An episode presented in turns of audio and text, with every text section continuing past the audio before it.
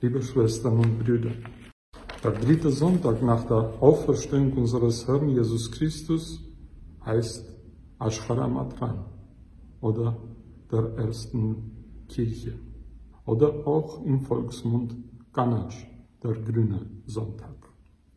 Im Evangelium des Tages lesen wir den Abschnitt des Christ Christusbekenntnisses von Petrus und auch die Zusage Jesu Christi auf der Grundlage dieses Bekenntnisses die eine Christi Kirche aufzubauen. Für wen halten mich Menschen? fragt Jesus Christus seine Jünger.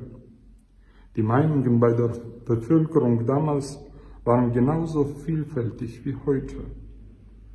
Wandernde Philosophen und Wahrsager waren damals auch bekannt. Es waren Menschen, die von Stadt zu Stadt gingen, auf den Marktplätzen und anderen Veranstaltungsorten ihre Meinungen, Warnungen oder auch Lehren der Öffentlichkeit präsentierten. Auch heute kann jeder seine Meinung öffentlich bekannt geben. Doch irgendwas war in diesem Mann anders. Er war nicht wie die anderen wandernden Philosophen. Seine Worte hatten Kraft, Wirkung. Sie waren in einer großen Übereinstimmung mit seinen Taten. Und deshalb dachten die Menschen, es wäre ein Prophet, der da spricht, oder ein alttestamentlicher Gesetzgeber, ein Mann Gottes, der Wunder bewirkt. Nun wendet sich der Herr zu den Aposteln und fragt sie, Ihr aber, für wen haltet ihr mich? Die Antwort ist klar und eindeutig. Der emotionale und impulsive Apostel Simon Petrus antwortet im Namen aller Apostel, Du bist der Christus, der Sohn des lebendigen Gottes. Dieses Bekenntnis, dieser Glaube wird von nun an zum Felsen, auf dem die eine Kirche Christi gebaut wird. Unsere katholischen Geschwister irren sich, wenn sie meinen, dass die Zusage Jesu Christi, du bist Petrus, und auf diesen Felsen werde ich meine Kirche bauen, und die Pforten der Unterwelt werden sie nicht überwältigen, allein der Person des Apostels angehen.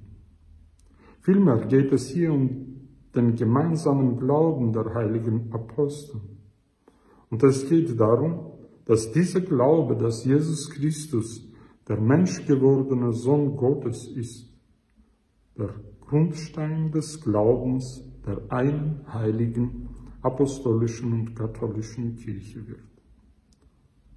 Vor allem auch deshalb ist es für uns so wichtig, in einer kontinuierlichen Verbindung mit dem Glauben und der Tradition der heiligen Apostel zu bleiben, die uns seit 2000 Jahren durch die lebendige Kirche von Generation zu Generation übertragen wird.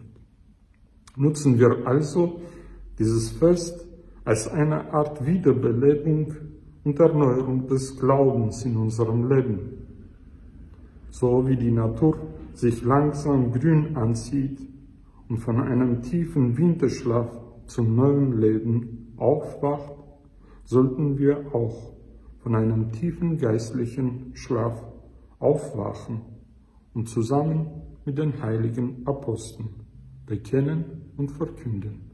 Du bist der Christus, der Sohn des lebendigen Gottes. Amen.